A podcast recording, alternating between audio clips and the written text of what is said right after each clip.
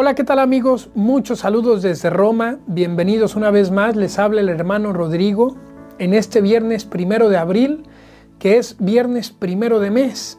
Sabemos muy bien que la iglesia dedica cada viernes primero de mes, los primeros viernes de cada mes, a celebrar el Sagrado Corazón de Jesús. Y de esto quisiera reflexionar con ustedes en el día de hoy. ¿Qué podemos aprender del Sagrado Corazón? En esta cuaresma?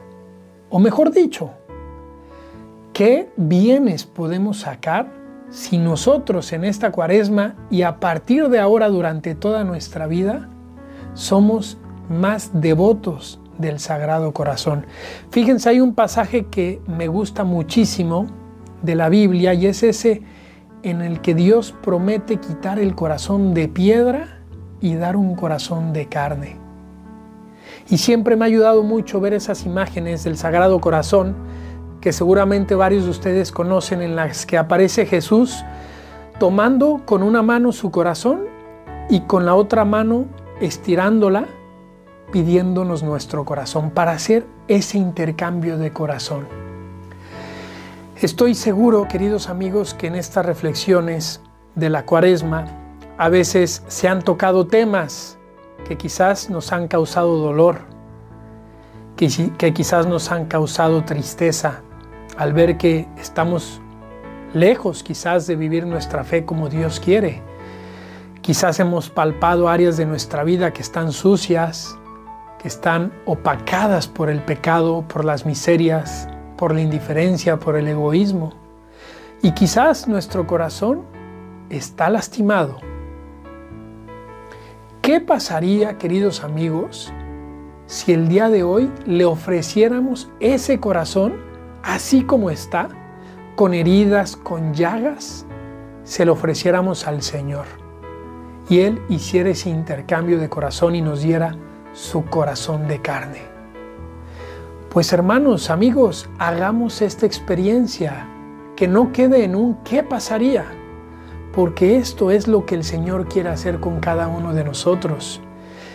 Quiere transformar nuestro corazón de piedra en un corazón de carne, en un corazón de bondad, de amor, de misericordia, en un corazón valiente, aventurero, en un corazón capaz de escalar la montaña de la santidad.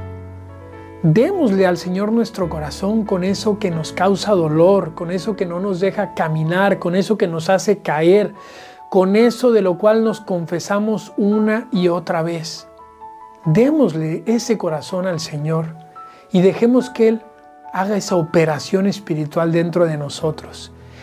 Esa es la devoción al Sagrado Corazón, queridos amigos. No es tener imágenes, también lo incluye, si esto nos ayuda a recordar el sentido profundo. Pero la verdadera devoción es dejar que Él tome nuestro corazón roto y ponga un corazón nuevo. Y con ese corazón nuevo, amar más. Amar más a Dios, amar más a los hermanos, perdonar, apapachar, hacer el bien, hacer obras concretas de misericordia. Solo seremos capaces de esto en la medida que dejemos que Él haga este intercambio de corazones, en la medida en que Él irradie desde su corazón a nuestro corazón sus propios sentimientos. Pidamos, queridos amigos, esta gracia al Señor sabiendo que Él nos la quiere dar. Él cuando ve que estamos batallando con un pecado, con una miseria, con una caída, anhela que nos acerquemos, anhela que le digamos, Señor, que no puedo con esto, que no puedo amar con este corazón. Ayúdame a no caer. Él dijo en el Evangelio, pedid y se os dará. Pidamos esta gracia, queridos amigos, y Él nos la va a dar. Y dejemos también que Él nos la dé en el momento oportuno, en el momento que Él sabe que más nos conviene. Si no nos la da ahora es porque vendrá un mejor momento. Y ahora lo que quiere quizás es que seamos pacientes y que insistamos en esa oración. Sigamos adelante, queridos amigos, de la mano del Sagrado Corazón en esta cuaresma, contemplando a ese Jesús que tanto nos ama y dejándonos transformar con Él. Sagrado Corazón de Jesús, en vos confío.